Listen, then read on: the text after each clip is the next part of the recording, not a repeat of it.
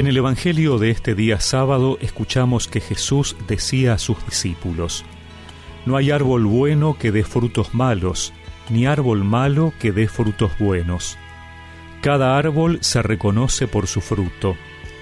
No se recogen higos de los espinos, ni se cosechan uvas de las zarzas. El hombre bueno saca el bien del tesoro de bondad que tiene en su corazón. El malo saca el mal de su maldad, porque de la abundancia del corazón habla la boca.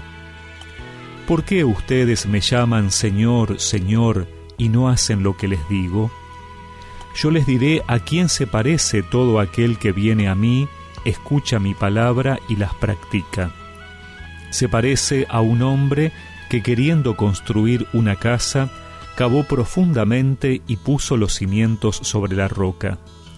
Cuando vino la creciente, las aguas se precipitaron con fuerza contra esa casa, pero no pudieron derribarla porque estaba bien construida.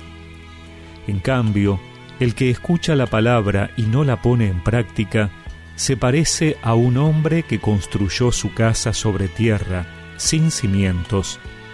Cuando las aguas se precipitaron contra ella, enseguida se derrumbó, y el desastre que sobrevino a esa casa fue grande.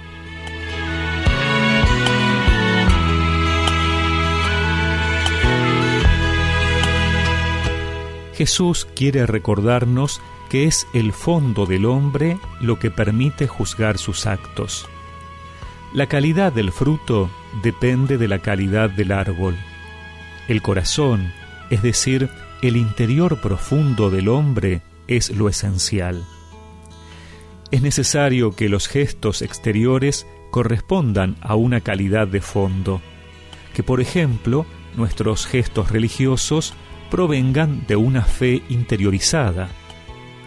El plan de Dios es que seamos buenos y desde allí produzcamos frutos buenos, que desde el fondo de nuestro corazón podamos sacar esos tesoros de bondad, justicia, amor y misericordia que son capaces de transformar nuestras relaciones con los demás. Esto mismo se aplica a la oración. Si queremos que nuestras oraciones sean válidas, nuestra vida entera ha de ser también válida.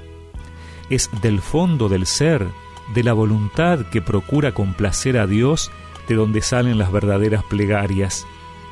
Las oraciones que salen solo de la punta de los labios se quedan en eso. Desde allí es que podemos construir sólidamente nuestra vida, escuchando las palabras del Señor y poniéndolas en práctica.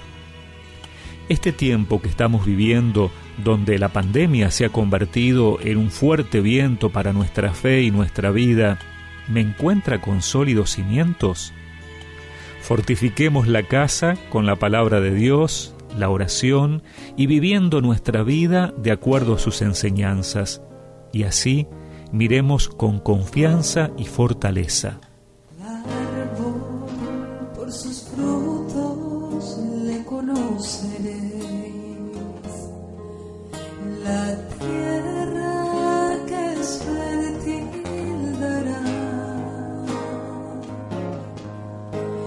el sol y la lluvia sobre ellos caerá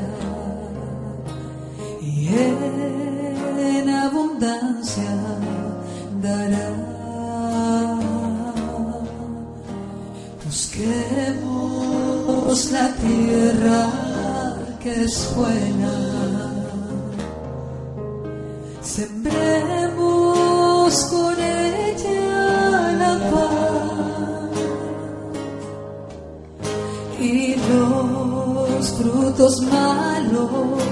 por tierra caerán, los buenos permanecerán.